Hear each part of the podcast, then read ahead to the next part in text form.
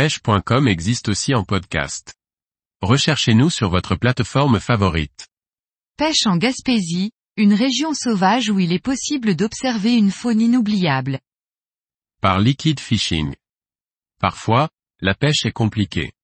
La Gaspésie est une région du Québec qui est restée sauvage, on peut y observer une multitude d'animaux. C'est une belle activité à faire lorsque les poissons ne sont pas mordeurs. Une bonne journée de pêche ne signifie pas que la journée suivante le sera autant. Après un bon commencement, pour cette cinquième journée, les poissons n'étaient pas au rendez-vous, et pour faire le lien avec un des articles précédents, le vent était inexistant. C'est le moment idéal pour prendre le temps d'observer l'environnement. Les phoques sont nombreux en Gaspésie et il y a possibilité d'en voir facilement. Généralement, on les aperçoit lorsqu'ils sont dans l'eau, leur lieu de repos sur terre est quant à lui bien caché. La seule chose, est que phoques et pêche ne font pas bon ménage, donc il faut leur laisser la place libre. En effet, même s'il n'y a aucun risque que les phoques prennent un leurre de pêche, ils vont cependant s'en prendre à la prise qu'un pêcheur ramène. Il faut donc s'abstenir de pêcher. La présence des phoques est un bon indicateur qui signifie que la zone est bonne pour le bar rayé. Il faut juste revenir la pêcher quand ils ne seront plus sur le spot.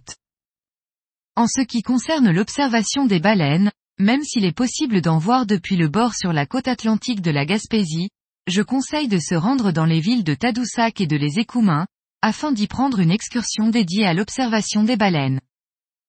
C'est une zone où chaque été les baleines viennent se nourrir à proximité de l'embouchure de la rivière Saguenay. On peut avoir la chance d'y voir un grand nombre d'espèces, comme le petit et le grand rorqual commun, la baleine à bosse, le marsouin, le beluga et même, la baleine bleue qui s'y aventure certaines années. Sur cette portion, le fleuve Saint-Laurent fait une trentaine de kilomètres de large, mais il est possible d'emprunter un traversier pour rejoindre l'autre rive, et ainsi se rendre en Gaspésie. Les oiseaux sont un autre très bon indicateur de présence de poissons. Si l'on remarque beaucoup d'oiseaux au même endroit, en train de plonger, c'est que sous la surface de l'eau, il se passe quelque chose, et il y a fort à parier, que les barres rayées en sont la cause.